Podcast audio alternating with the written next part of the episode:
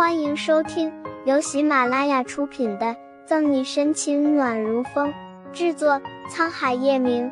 欢迎订阅收听。第六百三十六章，吻来的猝不及防。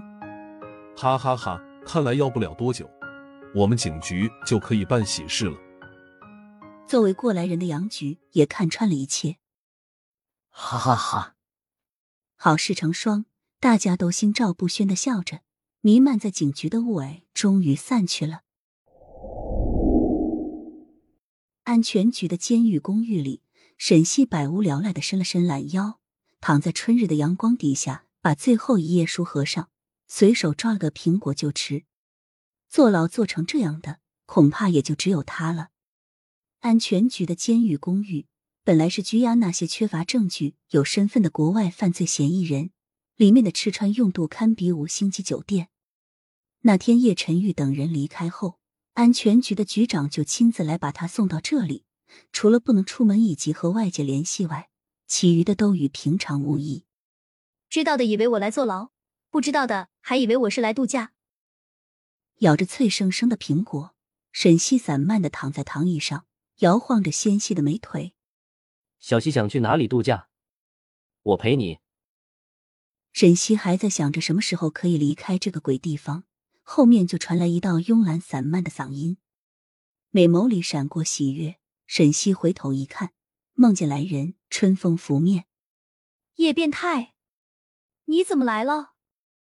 脸上落下几条黑线。叶晨玉走过去，在沈西还未反应过来之际，低下头，惩罚性的封住他还带着苹果汁的嘴唇。稳来的猝不及防。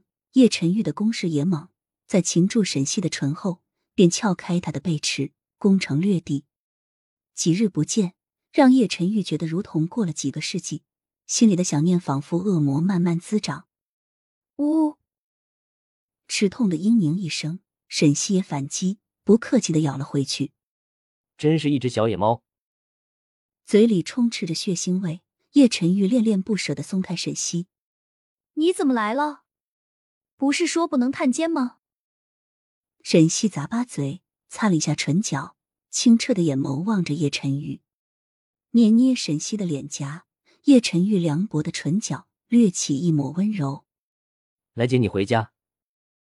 这几天倒是他过于担心了，这只野猫比他想象中过得要好。短短时间不见，小脸还是那样的红润。嗯，看来我还是调教有功，他们几个这么快就破案了。打了个哈欠，沈西说的脸不红心不跳。沈队夸我们棒，就当面夸呗，背着我们怎么能行？就是啊，沈队，你说说你，平时对我们那么苛刻严厉，好不容易夸我们一句，还要背着我们。不早不晚，从警局赶来的谭伟、顾青以及穆饶和方初明正好进来，而在他们后面的还有宋义，满怀喜悦而来的宋义。刚要上前询问沈西这段时间过得怎么样，笑容就僵硬在了脸上，尤其是二人嘴唇上清晰可见的吻痕。每一次，叶晨玉总能抢在他的前面。你们几个怎么都来了？看见昔日的伙伴，沈西几日以来的躁闷一扫而空。被丢在一旁的叶晨玉心情顿时抑郁了。早知道会遇上，他就提前来半个小时把人接走。啧啧啧，小西西，如果知道你在监狱里过得这么安逸，有吃有睡，像度假似的，我们就慢慢破案了。环视着周围环境，穆饶啧啧惊叹，眼神时不时的看着叶晨玉，只怕有这个面子让安全局破例，可能就他面前这个犹如王者的男人了。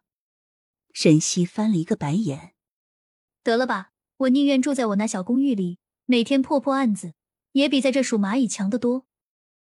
这几天沈西闲得发霉，除了看书还是看书。沈队，你想要破案没问题。现在好几件凶杀案堆着没有头绪，每次开会杨局都吹胡子瞪眼。这下好了，你归队后用不了多久，十只鬼你都能把他揪出来。手搭在谭维的肩上，顾青不嫌夸张的拍着马屁。沈西哭笑不得。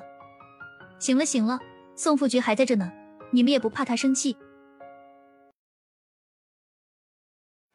本集结束了，不要走开，精彩马上回来。